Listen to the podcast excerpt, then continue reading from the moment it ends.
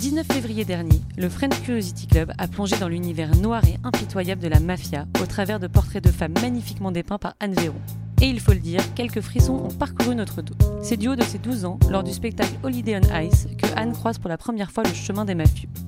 Et c'est ainsi que, quelques années plus tard, elle parcourra le sud de l'Italie pour infiltrer cet univers et comprendre le fonctionnement des mafias les plus puissantes du monde. Encore merci Anne d'avoir partagé cela avec nous. Comme d'habitude, nous étions entourés des meilleurs partenaires Morning Coworking, Lillet, P-Hour, Pal Noir et Joyeuse Paris. Et bien sûr, merci à La Causerie, le podcast des acteurs du changement. Prête pour un shot d'inspi C'est parti Merci beaucoup d'être venu pour, ce soir pour m'écouter. Je suis désolée si je vais peut-être être de mal à l'aise de temps en temps, mais je suis plus l'habitude d'être de l'autre côté et de poser des questions parce que je suis, donc je suis journaliste, je fais des documentaires pour la télé et euh, je suis venue ce soir pour vous parler d'une passion qui que j'ai découvert il y a une dizaine d'années environ quand on m'a demandé de faire un documentaire pour enquête exclusive sur la mafia en Sicile parce que je suis, j'ai grandi en Italie, euh, mais en Italie du Nord et euh, voilà, vu que je parlais la langue, on m'a dit va t'intéresser à la mafia sicilienne et en pensant que je savais plein de choses dessus. Mais il faut savoir une chose, que quand on grandit en Italie, et surtout en Italie du Nord, la mafia, c'est vraiment genre le. J'ai juste un seul souvenir euh, quand j'étais avec ma maman, quand j'avais, euh, je sais pas, une dizaine d'années, j'étais à Holiday on Ice. Et à un moment, euh, on a, en plein milieu, on était en plein spectacle, j'avais 10 ans, dans le noir, on nous a demandé de nous lever et d'aller s'asseoir ailleurs. Et il a commencé à avoir un va-et-vient d'hommes qui venaient entrer. Ma maman m'a dit, ça c'est des mafieux qui viennent faire une réunion à Holiday on Ice. Donc voilà, et puis une autre fois, à 18 ans, où mon copain, on était euh, dans un parc et un homme, un garçon m'a commencé à me draguer. Et mon copain était très jaloux. Et, euh, et on lui a déconseillé de dire quelque chose parce qu'apparemment c'était un fils d'un mafieux connu. Et il s'est tenu en carreau pour la première fois, il n'a rien dit. Et du coup, voilà, ça c'était vraiment mes seuls, euh, les seuls rapports. Enfin, c'est tout ce que je savais de la mafia. Donc, quand on m'a envoyé il y a 10 ans en Sicile pour pour aller faire un documentaire sur la mafia, et ben, j'ai euh, découvert une partie du pays où j'avais grandi que je ne connaissais pas du tout. Et ça a été euh, assez fascinant. Déjà, euh, de rencontrer, c'était un documentaire sur l'anti-mafia, donc de rencontrer en fait toutes ces personnes qui risquent leur vie au quotidien pour lutter contre la mafia. Donc, ce soit des entrepreneurs, des magistrats, des policiers. C'est des gens qui vivent vraiment dans des conditions qui n'ont pas des salaires mirobolants ou une gloire incroyable et qui vraiment euh, risquent leur vie au quotidien euh, pour, euh, pour cette cause et j'ai trouvé ça assez fascinant. Et une des choses les plus fascinantes que j'ai fait dès le début, c'était les arrestations avec la police. Et ça, c'est très sympa. Parce que ça, on, est, ben, on va à 5 heures du matin avec des hommes cagoulés, encercler des maisons de mafieux pour les arrêter. Et ça, euh, on a le cœur qui bat très fort et on a l'impression d'être dans un film, euh, dans une série américaine et c'est, euh, et c'est très, très exaltant. Et là, justement, dans une des premières opérations que j'ai faites, ce qui m'a frappé énormément, c'était, alors celle-là en pleine journée, en l'occurrence, et quand ils sont rentrés, quand la police a, défoncé la porte pour entrer chez le mafieux, une femme s'est mise à hurler, mais hurler, enfin ça a duré, peut-être l'opération de police a duré 15-20 euh, minutes, et pendant 15-20 minutes, cette femme a hurlé, on avait tous ses oreilles, les tympans complètement euh, détruits. Cette femme qui essayait de se mettre entre le policier et son mari pour pas le, pour pas qu'il se fasse arrêter. Elle hurlait, hurlait, mais c'était quelque chose de. Quand les policiers sont rentrés, ils ont enlevé leur cagoule dans la voiture, on les voyait mais complètement détruits et ils étaient là. C'est un enfer. Les femmes, c'est un enfer. Et, euh, donc je savais pourquoi. Enfin, en même temps, vous, allez arrêter euh, leur mari, c'est horrible. Enfin, je veux dire, je comprends le. Mais non, c'est pas du tout ça en fait. Elles font ça pour, euh, pour nous déstabiliser en fait et pour laisser le temps au mari de s'échapper par derrière ou quelque chose comme ça. Donc elles se mettent entre les policiers, elles commencent à faire des hurlements, à hurler, à faire. C'est un truc, c'est vraiment quelque chose que vous n'avez pas envie de, voir pendant, pendant, pendant, plus de cinq minutes. Donc on était tous épuisés après cette, cette opération de police. Et après, il y avait le rituel de, euh, à chaque opération de police, à chaque fois qu'on arrête un mafieux, euh, on l'emmène au commissariat. Au commissariat, on lui prenne son identité, on lui fait euh, voilà, tout, le, tout ce qui, toute l'administration qu'il faut faire, puis après, il faut l'emmener en prison. Et au moment du commissariat on l'emmène en prison, il y a les membres de la famille et surtout les femmes qui viennent pour le saluer au moment où, il va, où on l'emmène en prison. Et ça, c'est un moment extrêmement théâtral aussi et assez fascinant.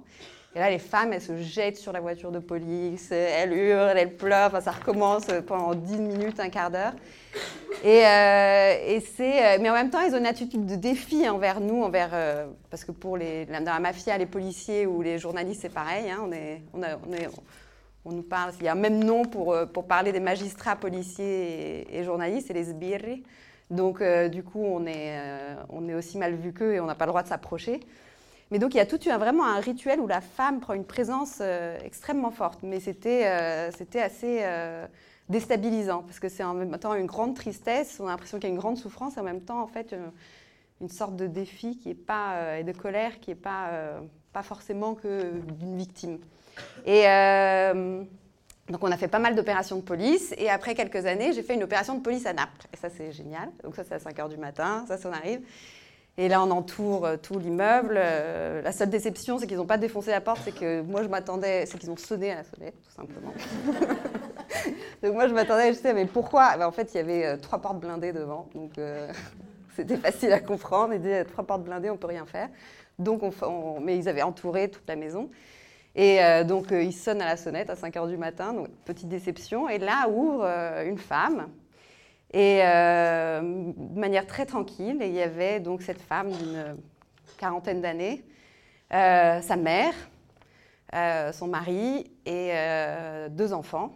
Et on venait arrêter la mère, elle, sa mère et son mari. Donc on venait arrêter tout le monde sauf les enfants en fait.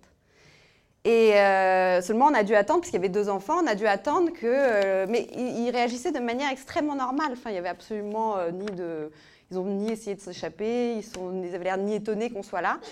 Euh, et, mais il a fallu attendre une heure pour qu'ils appellent quelqu'un pour venir garder les enfants, parce qu'ils avaient 2 et 4 ans, euh, donc ils ne pouvaient pas laisser les enfants tout seuls euh, à 5 heures du matin. Et là, ça m'a frappé de voir à quel point elles sont venues, elles ont appelé quelqu'un qui est arrivé, une tante qui est arrivée là, qui occupée des enfants, où il n'y avait rien. Tout était d'une telle normalité que c'était déroutant. Et du coup, là, je me suis c'est en fait peut-être une des premières fois où je me suis demandé, mais en fait, qu'est-ce qu'elles font ces femmes? Enfin, je veux dire, c'est tellement loin de l'image qu'on a euh, euh, de la femme. Qu'est-ce qu'elles sont? Est-ce qu'elles sont victimes? Est-ce qu'elles sont victimes de leur mari, de ce système? Est-ce que parce qu'on a arrêté même la grand-mère hein, qui, euh, qui vendait la cocaïne qui cachait la cocaïne derrière les toilettes. Et puis, quand quelqu'un sifflait en bas, elle prenait son petit panier et elle mettait la dose de cocaïne selon le sifflet qu'elle avait eu et elle le descendait. Et elle avait 75 euh, ans. Et euh, il y a toutes les images, il y avait toutes les images de vidéosurveillance de la grand-mère qui. euh, donc, du coup, on avait arrêté toute cette famille. Et là, à ce moment-là, oui, on se demande vraiment qu'est-ce qu'elles font, ces femmes. Donc, donc là, je vais vous raconter un peu quelques histoires qui m'ont. Donc, du coup, après, je me suis intéressée au sujet. Et, et là, j'ai découvert un monde absolument fascinant. Voilà. Donc la seule chose que je, donc je vais vous raconter quelques-unes de ces histoires, mais avant ça, je vais juste pour mettre clair à tout le monde ce que c'est la mafia, qu'on pense toujours à la mafia. Euh, en Italie, il y a quatre mafias, dont trois principales. Il y a la mafia euh, napolitaine, qui est celle de Gomorra. Vous avez peut-être vu la série, lu le livre. C'est une mafia à l'image de Naples, euh, pas très organisée, très sympa parce qu'il se passe de tout, mais c'est voilà, il n'y a pas vraiment de grande clarté dans comment ça se passe et qu'est-ce qui se passe. Ensuite, il y a la mafia euh, la plus mythique, qui est la mafia sicilienne, qui celle-là est très organisée, avec un chef qui est pyramidal. C'est-à-dire qu'il y a un chef qui décide, enfin, ou en tous les cas, deux, trois chefs, une commission qui décide pour tout le monde en bas. Et ça, c'est la mafia qu'on appelle la Cosa Nostra, et qui est vraiment la plus connue, celle qu'on voit dans Le Parrain aussi, qui est une cousine américaine, et qui a été pendant des années la mafia la plus enfin celle qui a fait les lettres de noblesse de la mafia et du crime organisé dans le monde, qui aujourd'hui est plus très puissante. Et puis ensuite, celle qui est la plus puissante aujourd'hui, c'est la Ndrangheta, c'est la, mafia calabraise que vous connaissez peut-être pas, et pourtant c'est la mafia la plus, une des plus dangereuses du monde.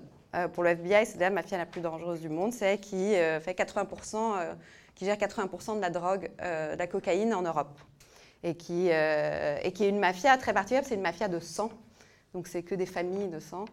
Euh, et, voilà, qui est très fermé donc, parce que, euh, parce que si vous voulez dénoncer euh, vos collègues, bah, c'est votre femme, votre mari, votre enfant. Donc c'est une mafia dont on connaît encore très peu, qui est la plus secrète et qui est la plus puissante au monde.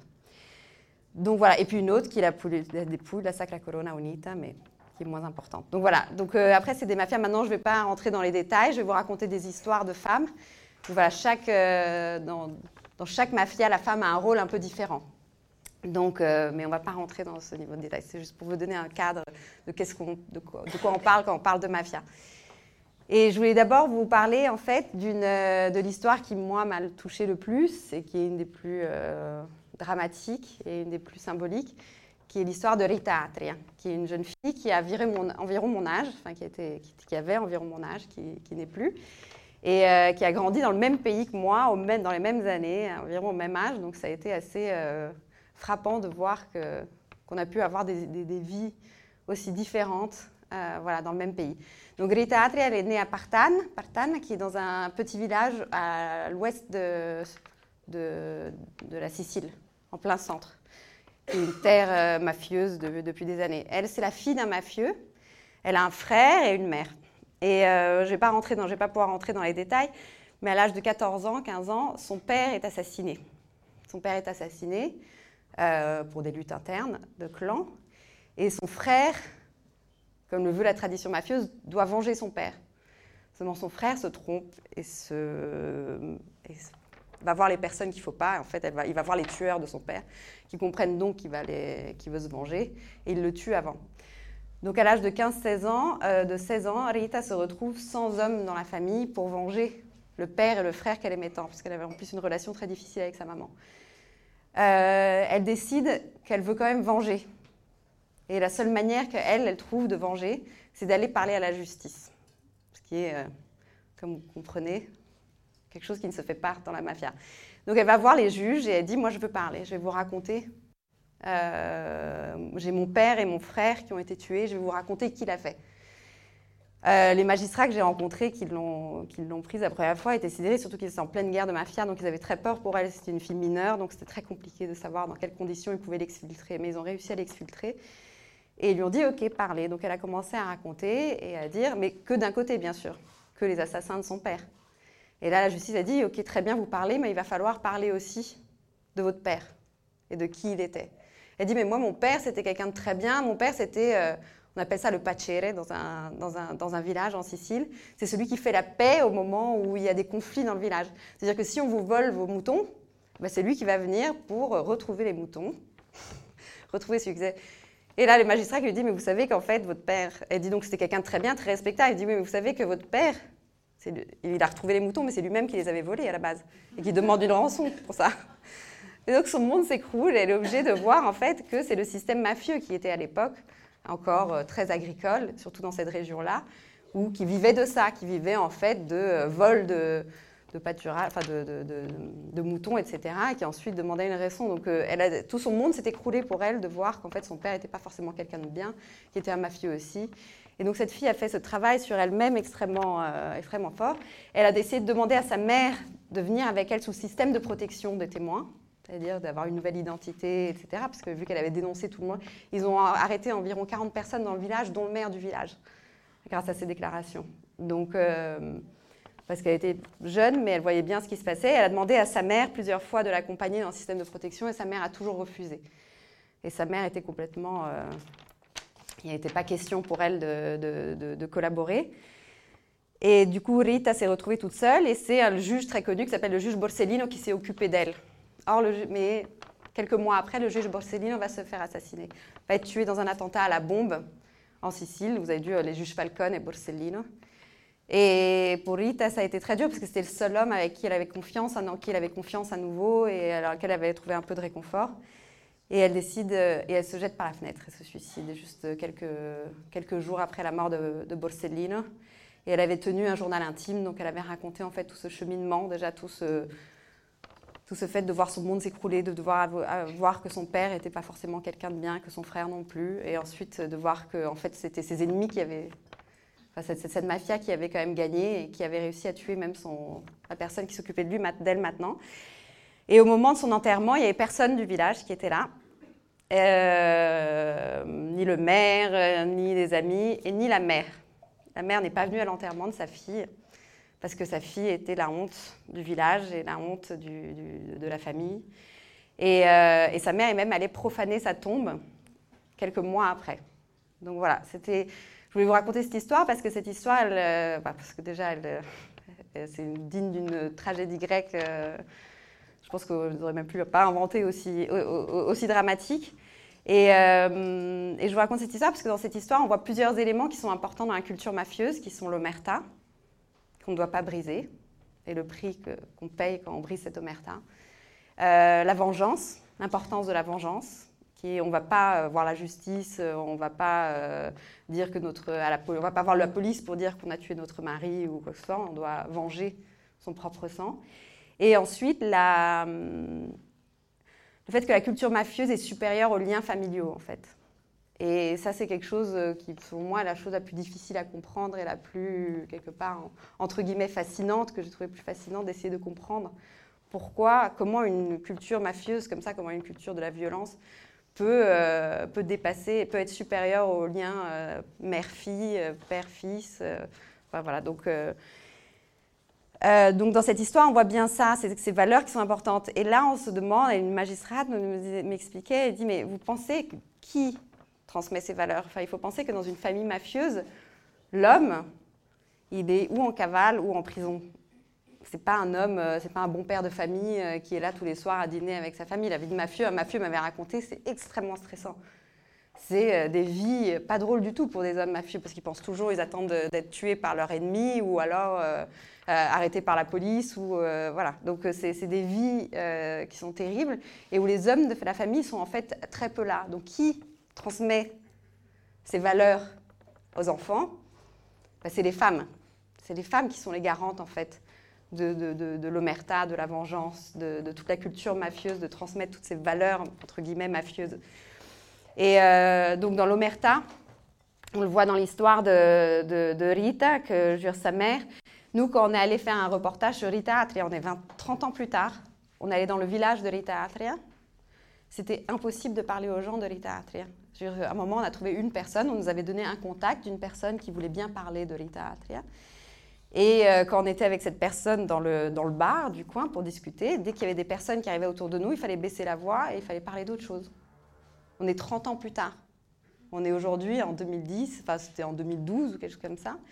Et euh, on n'avait toujours pas le droit de prononcer le nom de cette jeune fille dans ce village. Euh, en effet, on voit la mère de, Rita a jamais, jamais, jamais parlé, jamais dit un seul mot sur, sur quoi que ce soit. ensuite, il y a la vengeance donc Rita, là, elle n'était pas, pas dans un truc que soudainement elle avait découvert que la mafia c'était mauvais et je vais parler. Non, elle était vraiment dans une démarche de vengeance. C'est très important de venger tes proches. Et euh, la vengeance, c'est vraiment. Il y a cette légende urbaine, on ne sait pas si elle est vraie, mais en tout cas, elle représente vraiment le rôle que joue la mère dans, ce cas-là, dans la vengeance.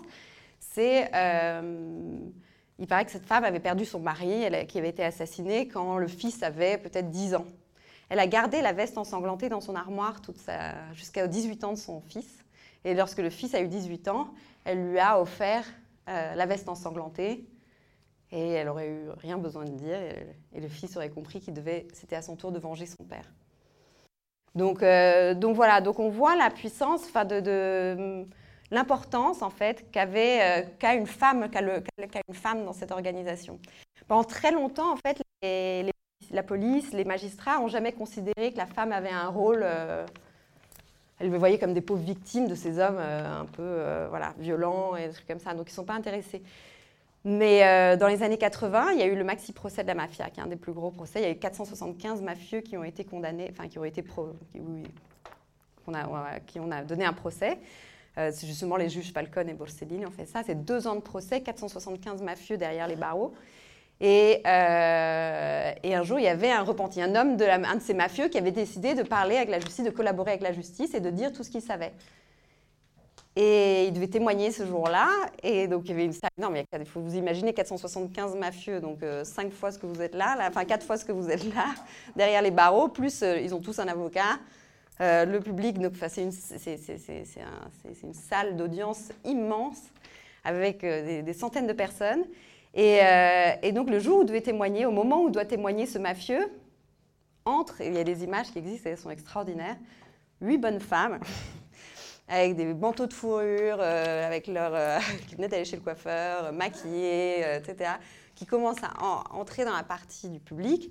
et à hurler, à hurler, à dire c'est pas notre mari s'il parle, c'est pas non, il, il, dit n'importe quoi, il veut pas parler, il veut pas collaborer, on l'a forcé, etc. Et en fait, c'était la femme, la sœur, la mère, la cousine, la tante, enfin tout ce que vous pouvez imaginer du mafieux qui était là pour lui faire comprendre qu'il n'avait pas le droit de collaborer et qu'il devait se rétracter. Et en effet, le mafieux s'est rétracté le lendemain et il a arrêté de parler, arrêté de collaborer sous l'impulsion des, euh, des femmes de sa famille.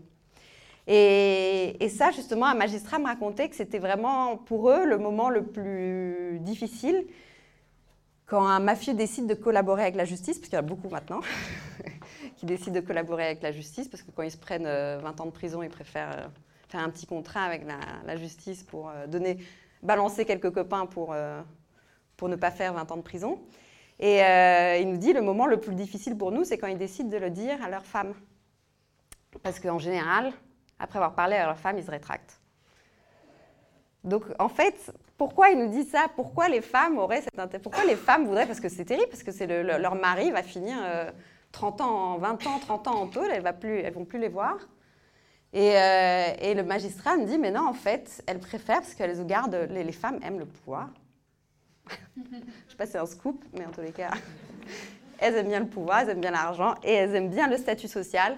Et que si le mari va en prison et qu'il renie pas la mafia, qu'il parle pas, la femme garde exactement le même statut et exactement les mêmes revenus. Ça veut dire que dans son village, elle va continuer à pouvoir aller faire des courses sans payer, elle va pouvoir, les gens vont continuer à lui parler euh, comme quelqu'un d'important et, et vont alors que si l'homme parle et devient repenti, ils sont reniés et ils n'ont plus rien. Et ils doivent partir sous une autre identité quelque part, avec des salaires de misère. Et la femme, elles ont généralement aucune envie. Et puis même, il y en a beaucoup, ça arrange de l'avoir en prison. comme ça, plus besoin de voir le mari. Donc du coup, euh, voilà, il m'expliquait qu'en fait, ils se sont rendus compte que, que pas du tout, les femmes n'étaient pas ces victimes, ces pauvres femmes euh, fragiles, euh, d'hommes violents qui que beaucoup de ces femmes avaient, euh, avaient elles-mêmes euh, intérêt, enfin, voyaient elles-mêmes les, cette, euh, cette, organisation et ce statut d'un modèle. Elles en profitaient elles-mêmes. Donc, donc voilà. Nathalie m'a dit qu'il ne fallait pas dire bon voilà, donc c'était mon premier voilà. J'ai essayé, mais j'en ai, ai, ai, balancé un à la fin, c'est pas grave. Et du coup, euh, là, vous vous demanderez toutes, est-ce qu'il existe des femmes chefs qui ont été boss de la mafia? Alors du coup, on a vu que clairement, elles ont un rôle. Elles ont un rôle de garante et elles ont un rôle de, euh, voilà, de, bah, de, garante principalement. Parce que souvent, elles ne connaissent pas les, affaires, les, affaires, les affaires des hommes. Mais elles sont là, en fait, pour l'omerta, pour faire en sorte qu'on ne parle pas. Et très souvent, elles sont aussi la vitrine respectable de l'homme, de la mafia. Ça veut dire qu'elles vont aller à la messe, euh, elles vont se comporter comme des femmes, et on va se dire, mais c'est pas possible que le, mari d'une femme aussi bien soit cet homme euh, horrible, ça c'est impossible, elle est, parfaite.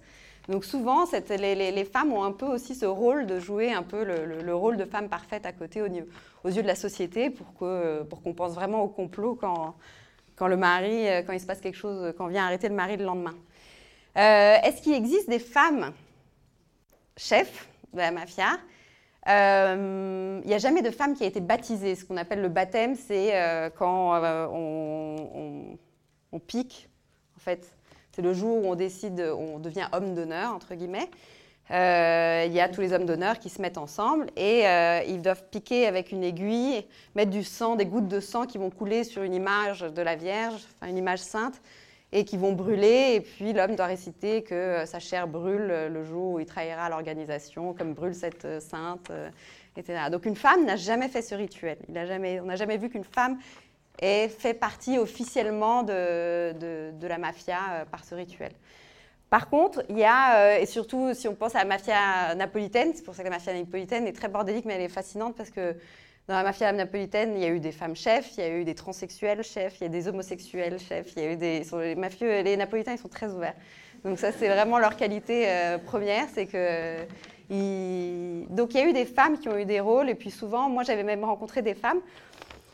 Souvent, quand on dit euh, les femmes... Euh, la vie d'une femme de mafieux, il faut s'imaginer que ce n'est pas une vie très drôle. il est en prison. Ou... Et souvent, surtout en Calabre, en Calabre, c'est terrible et un peu en Sicile, Euh, si votre mari est en prison, il faut que vous alliez le voir toutes les semaines avec un bon petit repas euh, et, que, et pour le reste, vous n'avez pas le droit de fréquenter d'autres hommes, vous n'avez pas le droit de divorcer, vous n'avez pas le droit, même s'il est 20 ans en prison.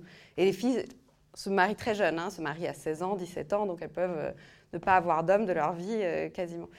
Et les, napolitaines que j'avais rencontrées, elles me disaient Oui, oui, nous on y va toutes les semaines, on emmène notre petit repas et tout, mais à côté on fait ce qu'on veut. Hein.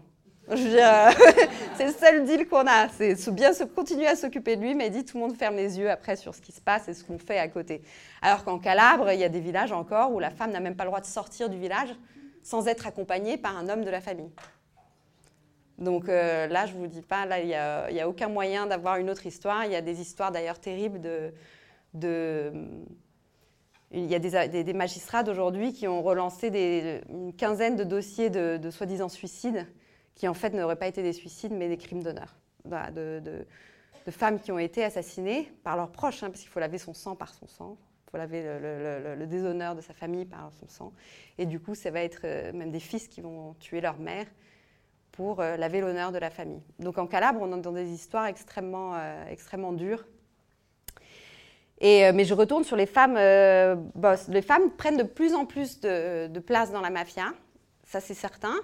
Euh, les magistrats racontaient surtout pour deux raisons. En fait, déjà parce que fait, la mafia, évolue aussi dans notre société. Donc la femme, forcément, euh, la femme évolue, enfin voilà, elle, s'émancipe dans notre société, elle s'émancipe forcément aussi un peu dans la mafia sicilienne, euh, dans les mafias italiennes. Mais surtout aussi parce que depuis les années début 90, il y a deux lois, celle du 41 bis, qui est une, une incarcération qui est qui sont des. Enfin, le, comment on appelle ça? Je sais pas le mot qui me vient. Le, les régimes carcérales durs, en fait. Où ils ont beaucoup moins. Parce qu'avant, il se passait des messages, ils continuaient quand même à, pouvoir euh, régner de, la prison. Du coup, ils ont fait un régime carcéral dur où ils ont très peu de parloirs. Le parloir est derrière une vitre. Ils n'ont pas le droit de toucher la personne qui est en face parce qu'il se passait des petits messages, etc. Et, euh, et, du coup, c'est surtout, on laisse la place, en fait, du coup, ces hommes vont voir surtout leurs femmes. Parce que s'il y a une demi-heure de parloir par mois, eh ben, c'est leurs femmes qui vont voir. Donc du coup, c'est la femme qui de plus en plus, je ne sais pas si vous avez vu la série Gomorrah. Non, il faut la voir, c'était vraiment bien. Et si vous regardez la série Gomorrah, ben, vous allez voir que Don Naïm, elle va voir son mari en prison, qui était le chef de la mafia euh, de, la Camorra à l'époque, pour le film. Et euh, petit à petit, il lui dit de passer des messages. Et elle, petit à petit, elle dit Ouais, ce message, je vais le passer, celui-là, je ne vais pas le passer. Je vais dire qu'il m'a dit ça. Et en fait, petit à petit, c'est elle qui commence à, régner et à prendre la place de son mari. Donc, elle lui fait croire qu'elle lui fait pas passer les messages qu'il veut. Et en fait, elle fait passer d'autres messages. Et euh, petit à petit, comme ça, elle prend la place du mari et c'est elle qui commence à, à, régner. Alors, dans la vraie vie, c'est peut-être pas euh, aussi exagéré, mais en tous les cas, les femmes, vu qu'elles commencent à avoir des rôles de messagères, elles savent ce qui se passe dans la mafia et elles commencent à avoir leur avis dessus et à, et à passer les messages. Elles ont quand même le, si elles, veulent passer des messages ou pas. Et une deuxième chose, c'est qu'il y a de plus en plus de repentis, c'est-à-dire ceux qui collaborent avec la justice pour en échange d'une réduction de peine et d'une nouvelle identité. Et, euh, et, donc les mafieux ne savent plus à qui ils peuvent faire confiance parce que de plus en plus, surtout pour les Siciliens et les Napolitains, les, comme je vous ai dit, les Calabrais c'est différent parce que c'est des membres de la famille. Mais en Sicile et en, à Naples, dès qu'on arrête un mec, maintenant il collabore ne veulent plus du tout faire de la prison. C'est des grands hommes d'honneur qui, euh, qui balancent leur meilleur ami dès qu'ils ont de l'occasion, dès qu'ils ont, qu'on leur euh, met euh, quelques années de prison devant le nez. Et du coup, les mafieux savent plus à qui faire confiance. Et en fait, de plus en plus, vont faire confiance quand même à leur femme ou à leur sœur ou à leur mère en se disant qu'elles auront quand même plus de mal à, se retourner contre eux. Ont tort, c'est pas toujours comme ça. Mais en tous les cas, donc voilà, donc quelque part, l'émancipation de la femme au sein de la mafia existe aussi. Euh, et, mais l'émancipation, pas toujours positive. Voilà, une émancipation dans le crime existe. Il y a très peu de femmes, elles ont quand même un rapport à la violence. Alors autant on aime beaucoup apparemment le, le pouvoir et l'argent, par contre la violence un peu moins. et donc il y a les femmes en général, il y a peu de femmes qui ont commandité directement des meurtres. Même celles qui ont été chefs, il y a eu quelques commandites, mais beaucoup moins que les hommes et beaucoup moins directement en fait. Voilà, donc euh, donc voilà, les femmes euh, sont quand même, euh, on a quelques qualités encore, même dans le crime, c'est qu'on est un peu moins cruel apparemment. Mais ça, c'est, j'ai entendu des histoires sur, les, sur des mafieuses chinoises, etc., qui sont, sont pas du tout commodes. Donc du coup, je suis pas du tout sûre. Mais en tout cas, les italiennes, elles sont, euh, les italiennes sont plus, voilà, un peu moins enclins à la, à la violence. Mais et voilà, donc pour conclure, euh, c'était un peu la conclusion que je voulais faire sur, sur les femmes de la mafia. Mais je voulais conclure quand même sur, euh, sur un exemple un peu plus positif aussi, parce qu'il y a des femmes extraordinaires. Et j'avais rencontré cette femme qui s'appelle Carmela Iuculano, qui est une femme mafieuse, la femme d'un mafieux. Euh, qui avait commencé à avoir un rôle elle aussi parce que elle avait exigé d'avoir un rôle elle aussi dans l'organisation. Elle voulait, elle voulait pas être simplement à la maison en train de en train de s'occuper des enfants et euh, elle, voulait, euh, elle voulait avoir une part, active. Et euh, le jour où ils sont venus, les arrêtés, elle et son mari, leurs enfants qui avaient 13-14 ans ou plus. Merci, oui, un peu besoin. Hmm. Quand ils sont venus arrêter les enfants, après quelques semaines où les parents étaient en prison, on dit à leur mère, nous, on ne veut pas de cette vie-là. Ils avaient eu d'ailleurs des cours anti-mafia à l'école, etc. Donc ils savaient ce que c'était. Et nous, on ne veut pas de cette vie-là. S'il te plaît, collabore avec la justice et donne-nous une autre, une autre, vie. Le père était violent, donc les, parents, les enfants n'étaient pas. Euh, on demandait ça à leur mère, ils ne voulaient pas. Euh. Euh, et Carmela a décidé ok, de collaborer et de balancer son mari et tout le clan. Et ça, il faut un courage énorme parce qu'il faut vous imaginer quand même que c'est des femmes qui viennent de petits villages, ce pas des filles qui vivent à Paris et qui ont connu d'autres réalités et qui ont peut-être d'autres opportunités dans la vie. C'est des femmes quand même qui, qui connaissent que cette réalité-là. Et pour elles, partir, euh, qu'on les envoie dans le nord de l'Italie avec une nouvelle identité, euh, elles connaissent personne, elles connaissent par la peine l'italien. Et, euh, voilà, et donc, euh, c'est le temps et donc voilà, donc du coup cette femme, elle est partie, elle a décidé de, parler, voilà, de dénoncer son, mari et toute sa famille, enfin pas sa famille directe, mais la famille de son mari. Et elle est partie dans le nord de l'Italie avec une nouvelle identité. Et quand je l'ai rencontrée, donc euh, c'est un système, c'est très compliqué de la rencontrer. Par la police, on arrive à la rencontrer. Et euh, elle faisait euh, trois jobs, matin, midi, la nuit aussi, de femme de ménage, pour essayer de récupérer un peu d'argent pour donner, permettre à ses enfants de faire des études. Et elle avait, pareil, elle avait mon âge hein, à l'époque, elle avait 35 ans, quelque chose comme ça. Et elle, faisait plein de petits boulots pour essayer de donner une nouvelle vie à leurs enfants. Et elle, elle pouvait avoir aucune vie. Elle peut plus avoir un copain. Elle dit qu'est-ce que je raconte à mon copain? Je ne peux rien raconter de mon passé. Comment je lui explique qu'à Noël, il n'y a personne qui vient me voir ou je ne vais pas voir ma famille, qu'il n'y a personne de ma famille? Comment euh, j'explique, euh, tu vois, sans me mettre en danger? Parce que si elle donne son identité, son, mari avait dit lors du procès, il avait promis qu'il ramènerait la tête de sa femme sur un plateau d'argent. Et son mari est sorti. Et euh, donc, du coup, entre-temps, c'était dix ans après, mais entre-temps, il est sorti il y a deux ans. Et euh, du coup, elle, a dit, moi j'ai mis une croix sur ma vie, mais je veux que mes enfants aient la meilleure vie possible. Et elle fait tous ces boulots pour justement donner, euh, payer des études à ses enfants et que eux aient une vie, euh, une vie différente. Donc voilà, donc on rencontre des, donc il n'y a pas que des femmes qui, qui, aiment le pouvoir et tout ce que ramène la mafia. Il y a des femmes aussi qui se sacrifient pour leur, leur famille et qui, et qui se mettent contre une organisation criminelle euh, extrêmement euh, violentes et extrêmement et qui n'oublient jamais et qui risquent leur vie justement pour donner un avenir meilleur à leurs, à leurs enfants. Et voilà, donc ça j'ai trouvé que c'était l'histoire euh, qui m'a le plus marqué et que j'ai trouvé pour finir sur une note positive, sur, sur, des héroïnes, parce qu'il y en a beaucoup quand même. Voilà.